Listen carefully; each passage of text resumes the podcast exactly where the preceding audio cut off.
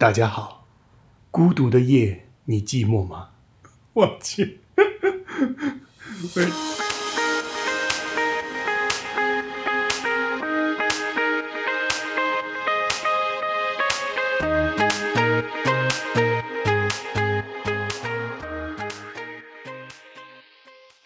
干货会过期，潮货会发霉，只有湿货历久弥新，温润你心。大家好，欢迎收听两周更新一期的 Anyway 点 FM，我是 Leon。我是 J J，我们是一档在 Apple Podcasts、网易云音乐、小宇宙以及其他的泛用型播客客户端播出的设计、生活美学、数码科技相关的电台节目，欢迎关注。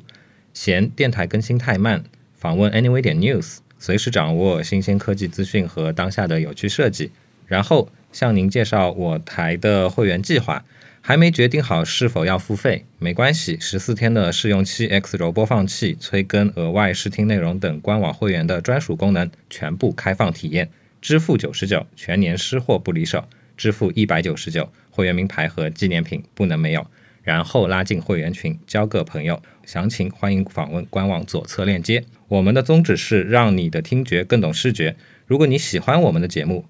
感谢帮助我台转发传播，让更多可能与你一样好品味的人来到 Anyway 点 FM。传统艺能啊，又要道歉了。道什么歉？请娓娓道来。嗯，这最好讲一个钟头。一般来说，我们的节目都是分什么？如果有多多集的话，每次都是会超出我们的预期，对吧？比如说 Palm 节目的序号是上二三四，对不对？不，这个问题你说是谁造成的？嗯 各自都有责任啊。嗯，小钱钱这次的问题，本期的问题可能我比较多一点。小钱钱是多少钱？好了，那跟大家说一下，因为我们去年年底的时候，其实搞了一次特别活动，邀请了一些群友来聊一聊他们的二零二一年。但是因为当时找的其实朋友还是比较多，然后每个人的录音的情况也不太一样，所以多人剪辑对我这边来说压力还是比较大，一直没有完成，所以拖了很长很长的时间。而且本来在上集和下集的计划变成了上集和第二集，然后第三集也迟迟没有推出。而且的，而且上集其实是有四位听众朋友的嘛，但是在第二集的时候只有麦瑞一个人，嗯，很不幸啊，这个没有了第三集啊，我们直接把想把这个做成一个系列啊，以后就成为因为大家的反馈都还挺不错的，对对而且我们觉得，哎，这个是一个怎么说呢？呃，可持续发展的方式是吧？哎，对，就是万一有想不出什么话题的时候，就插一句这个，呃，比如说这个礼拜的时候，对不对？我为什么道歉呢？是因为很有意思啊。这一集的播客其实录制于二零二一年，而且是二零二一年结束之前，应该是蛮久的时间。已经不是小钱钱了。反正钱钱啊，不是钱钱，哎呀，这个叫的有点过于亲昵了。反正他是一个在我们群里一直被叫做小可爱的那个朋友嘛。他为什么叫小可爱呢？大家待会儿听了节目就知道了。确实是一个比较比较有意思的哥们儿，对吧？喜欢曾轶可，很多很多朋友应该不认识他是谁了吧？那就趁此机会，我们宣布一下，就是我们全新企划的 Anyway 点 FM 众多我们的听众一起参与的这样的一个群体录制的节目。那这个名字呢，也跟大家说一下啊。最早的时候，Leon propose 的一个名字叫一千分之一。为什么叫一千本最早叫一千零一夜，一千零啊？为什么都是跟千字有关的呢？就想做一千期节目嘛。你想，哎，我们一年也最多就是多少期节目？是因为这个原因啊？不是因为到了一千个会员你就立立马辞职啊？你在说什么？专职做播客吗？然后呢？对吧？一千期节目可以水多少年？然后真正做到历久弥新、温润你心。好好好了好了好了好了。然后后来我们的会员啊，秋阳他提了一个名字，我觉得也蛮有意思的，叫“千与千寻”。虽然有点碰瓷的意味在里面，但我觉得其实这个从意境啊，以及从贴切的角度来讲，我觉得确实比那个千分之一会会更好一点。嗯，所以哪怕这个名字可能是有一点争议，对吧？众里寻他千百度，对吧？蓦然回首。好，那这个废话不多说，接下来就开始今天的这一期我们第一次的《千与千寻》节目。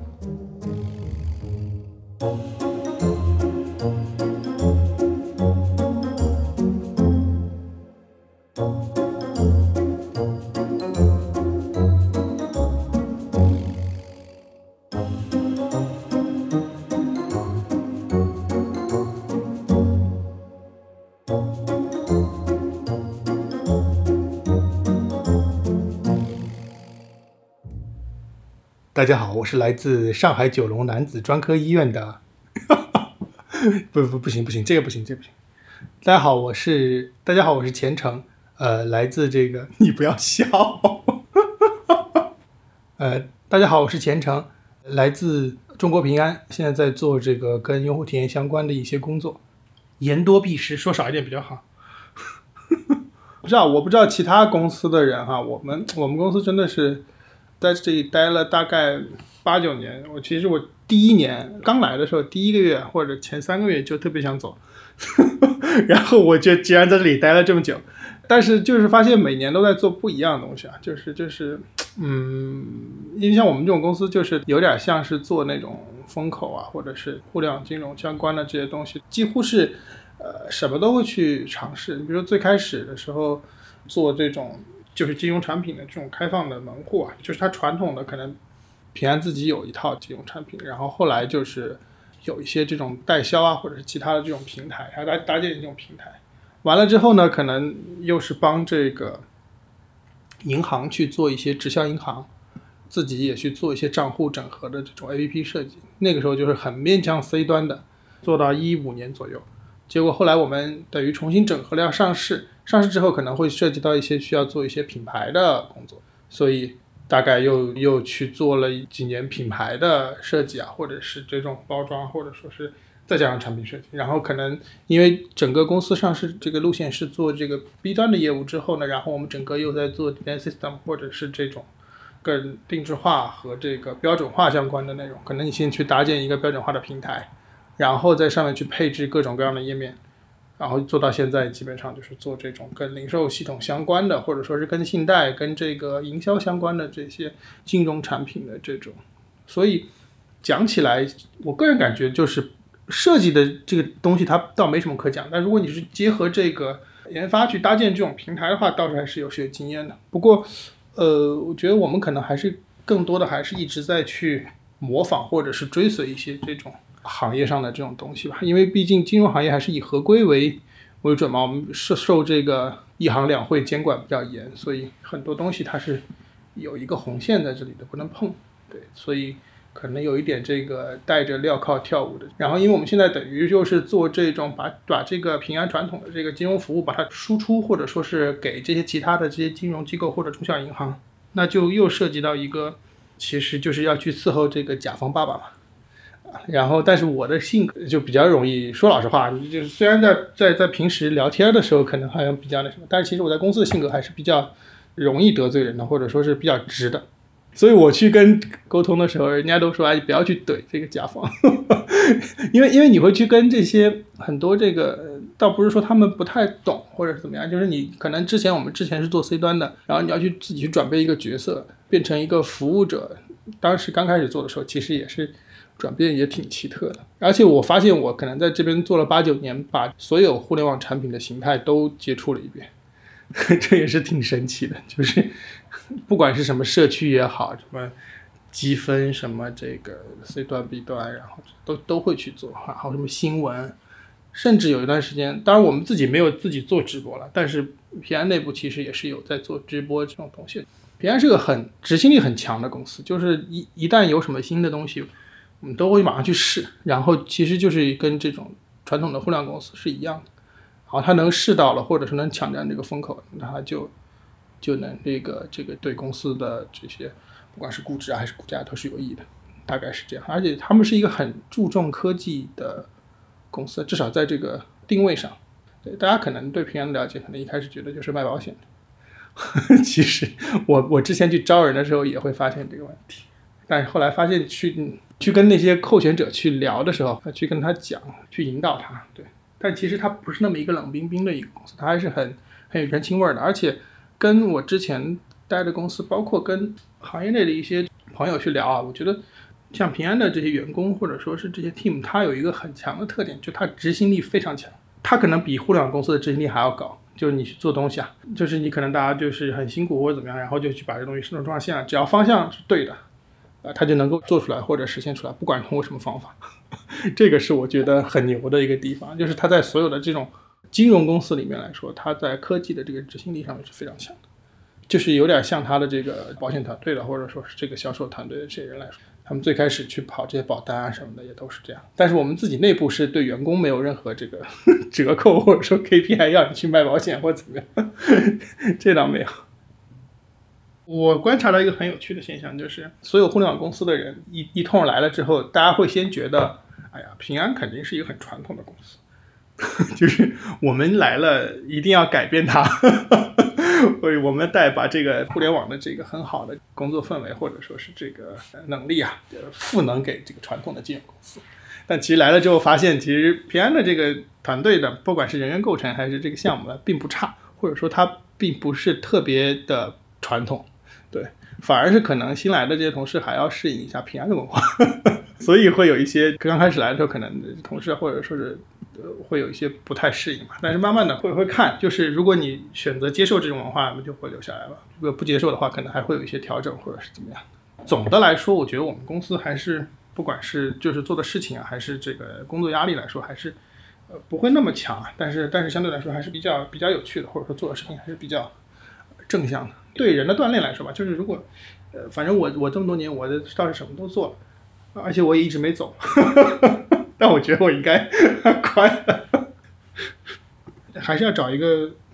有学习或者说是有这个成长氛围的团队，或者对至少自己做的事情是正向的，因为像 B 端这个东西，你把平台搭起来，可配置的平台搭起来，其实没有太多可发展的空间嘛，就做到头了，就 自己有点把自己革命的感觉，就是你做完了之后，它其实变不了什么。最后就是去定制化实施，就它可能每个银行有不同的要求，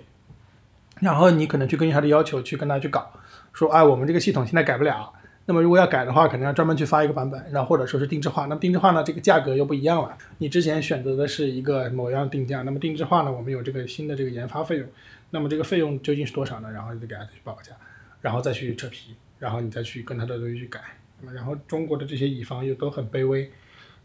最后可能是。把你系统改得面目全非，然后还不加钱，所以就很难。我们这边国内想要做 SaaS 的这个真的是也挺有趣的，我觉得是个伪命题，就是因为这种销售驱动的公司，你能够一年赚的钱，你干嘛要分几年赚，对吧？它是它是 KPI 制的，你一个销售人员，我如果今年能拿一个销售大的业绩的大的业绩，我有一千万的入账，对吧？或者有一个亿的入账。我干嘛要分四年，每年拿两千五百万？那么每年拿两千五百万的奖金，肯定没有一年拿一个亿的大单的奖金高，对吧？那我在这边做一个大单，我就走了，我跳到下一个公司去，我干嘛要 要去卖 SaaS 呢？所以这真的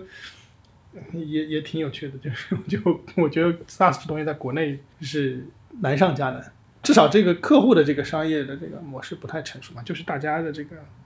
呃甲方的这个素质有限。包括那个从业的这个也是一样，所以只能讲故事。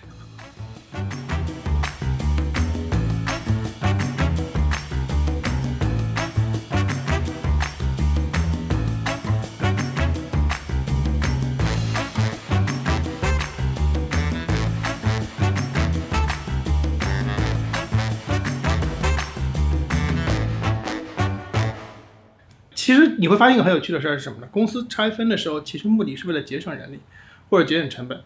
然后拆完了之后，反而这个做 U 叉或者做 UI 的人多了，有的业务线发现人不够，然后他去招，所以整个公司现在可能大概有四十多个人做这个，这也是很有趣的一点。我们现在小团队小了，就大概加我一共九个人。我们原来整个 U 叉的 team 有二三十个人，对整个服务整个公司。呃，什么都做，你知道吧？就是因为金融公司或者说是传统行业呢，它不太能界定你究竟是做 experience 还是做这个 design，还是做，甚至把你归成 graphic 或者 branding 这种东西都有可能。就是就是他觉得你只要跟设计相关的，只要跟这个 visual 相关的，他甚至因为我之前甚至还做过职场装饰或者装修的工作，老老板会觉得，哎，你们 taste 好像不错，是不是可以帮我们去去想想，就是就是这个职场的一。这个呃设计或者是怎么样，然后呢，我们也觉得如果能展现自己的能力也 OK 了，对吧？就也就也愿意去尝试的去提升自己吧。然后那个时候最有趣的就是让我做装修，我也很尴尬。我说我他妈自己都没买房子，我他妈装，我我我说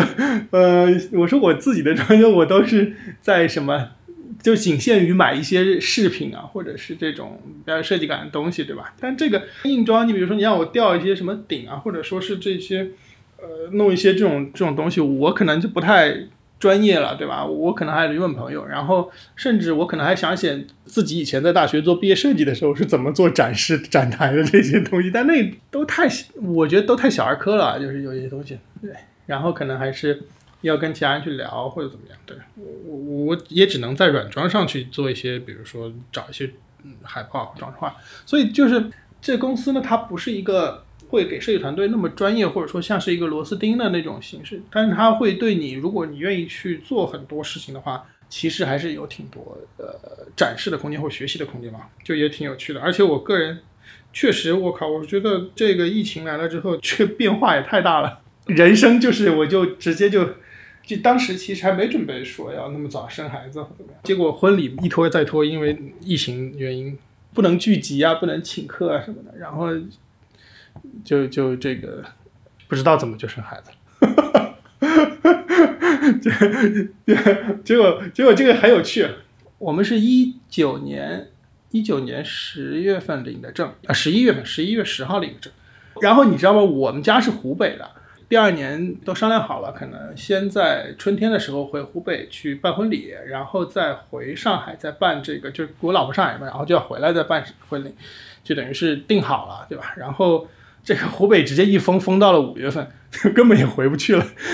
回不去了之后，上海这边也不能办，因为五月份当时上海定的是五一还是六月份啊，忘了。然后上海的也不能办，因为就是要要求那个时候好像是说多少钱五十人以下的才许允许，而且要报备。然后又拖，一直拖拖到了下半年稍微好一点。下半年就是因为上海这边其实婚礼场所要提前订很久嘛，要不然就不不那么好订。所以我们又跟那个酒店去讨论，然后酒店说那好，那就给你们把档期改到十月份，反正他们之前也没有没有档期。然后结果改改到十月份就就很有趣了，就是十一，然后先在上海办了婚礼。后来因为湖北那边彻底没事儿之后，我们在十一的。下半月吧，然后才去的湖北去办的婚礼，但是其实，在湖北办婚礼的时候，就我老婆已经怀孕了，所以那个时候就这，所以就是呃，我我等于是呃再回去，人家就会说，哎，你是不是先上车后买票？就是你他人家算那日子，发现好像凑不足，但但其实时间点比较巧，那个 E T C 直接刷太快了，就过去了。对，然后，然后就就感觉自己怎么就突然结婚生孩子，然后就就一个一个接一个来，我老婆也挺懵的。现在就就变成新手，我一直觉得，就我在公司，我一直跟我那些同事说，我说我说我不要这么早生孩子，而且我说我觉得我不一定要生孩子，说我会搞不定，而且我自己一直觉得自己可能心态还比较年轻吧，就是，就我觉得我自己都没长大，就是我自己都没活明白，我还去教别人。嗯，小朋友给他树立人生观是吧？还去就别把别人给害了，结果，结果现在就来了就来了呗，那就只有学着 当当当个爸爸，或者说是对吧？然后呢，呃，尽我所能吧。对，我觉得现在小朋友生出来了之后，是真的是这个人的这个动力来源。就我以前其实工作的时候，或者说生活的时候，你会给自己设定一个小目标。或者说每天，或每每个月，或者说是就像 OKR 一样，就是你你做到什么，然后你就你就你你的阶段性目标是什么，你去完成什么。但是现在生了孩子之后，你会发现，我靠，你好像打了这个肾上腺素或打了鸡血那种感觉啊，就是有它之后，你好像 随时随地都是很新鲜，或者说是很要去奋斗或拼搏的这种状态。这个倒是挺有趣。真的是因为疫情，或者说我也不知道是因为疫情还是因为生了孩子，呃，都包括我们公司甚至上市，因为我们公司一九年底上的市，然后那年不是那个时候正好结的婚，所以就觉得这几年从一九年底，然后一直到现在，整个这个变化非常大，就是你几乎一直在在接受新的东西，或者说是在接受新的改变。不过很有趣的是，平安有一个点叫做拥抱变革，就是他自己内部的这个纠错，或者说是这个。变化能力是很强的，所以他一直也在不停的变化，所以会让员工会觉得，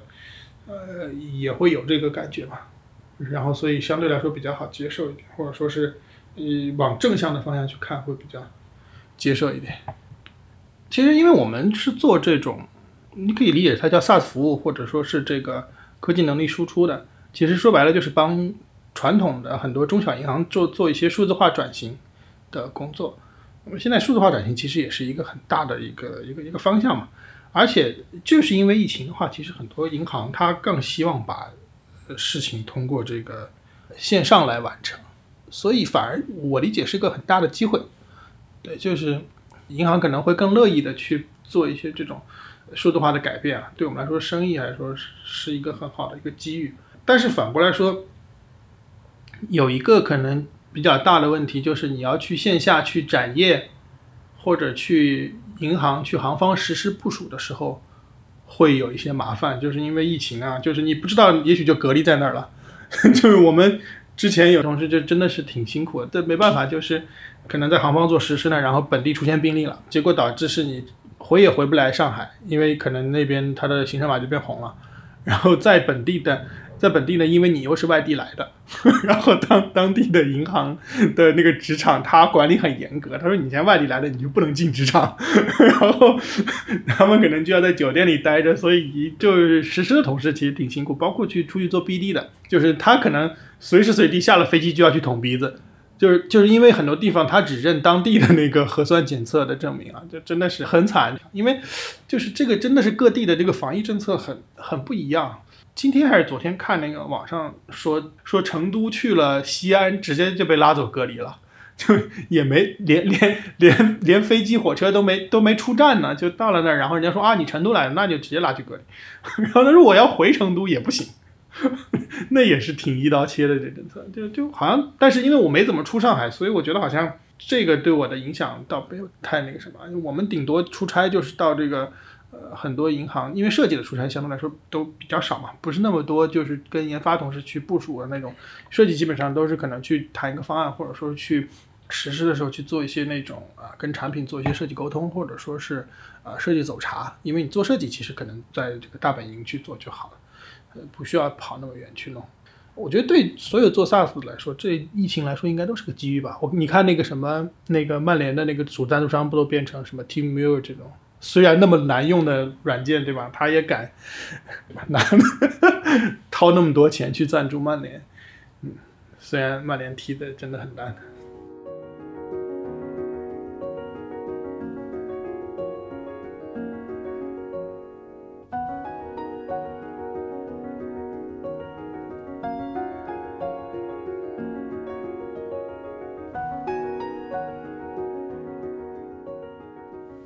就九五年之后的 小朋友，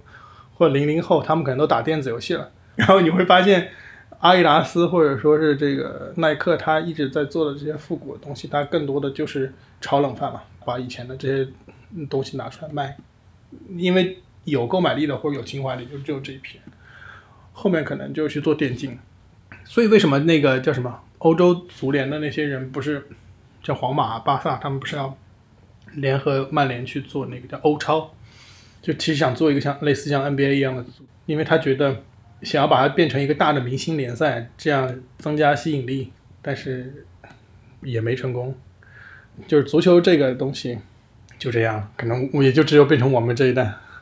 游戏真的是是不得了，我觉得就包括我们自己未来的小孩，从小可能都，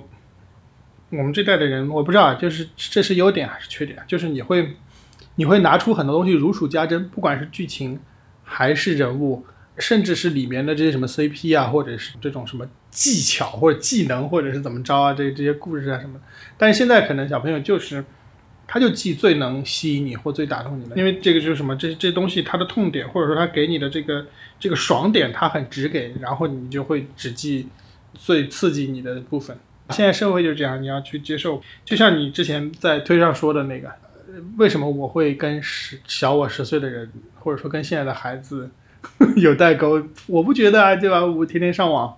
但是发现大家的这个思维方式都不一样，或者说他接触的东西都不一样。包括现在小朋友他打电话，他肯定不会想起是拿起一个座机打电话，对吧？他肯定是拿着一个手机打电话，这就是一个很明显的不一样的东西。包括现在小朋友他都，我不知道他确不定他知不知道写信是干嘛，或者是他会不会需要写信。现在学校还教吗？应该不需要教写信了。上次那个谁，那个那个莫老师不是在你们这边做了一次那个访谈吗？他特别特别有趣，他真的是一个很闷骚的人。他应该是一就是知道要要在要在要在柜台做这个访谈的时候，就非常非常非常的激动兴奋，然后到处说：“哎，我要上 Anyway FM，我该讲些什么呀？”就非常的这个兴奋激动。然后录制的过程中呢，比如录制前他会先跟我们说一声：“哎，我今天晚上要录，你们期望我讲点什么？” 然后录完了，哎，我录完了，怎么怎么样？然后我我们就问他，我们就很捧场，问他，哎，那聊的怎么样？哎，聊的很好。然后呃我们聊了怎么怎么样，是吧？但是我觉得可能我还想再发挥好一点，就是讲的有点腼腆。呃，然后因为柜台这个会拖更嘛，然后长时间不出这期节目，我我们就会在群里故意，就因为他肯定也着急，但他没有说出来，我们就会在群里故意说说，哎，莫老师，你节目什么时候出啊？然后就就很捧他场，然后他说，然后他哦，那我不知道，我去问一下会怎么样？就他得到了一个极大的满足，真的很很有趣。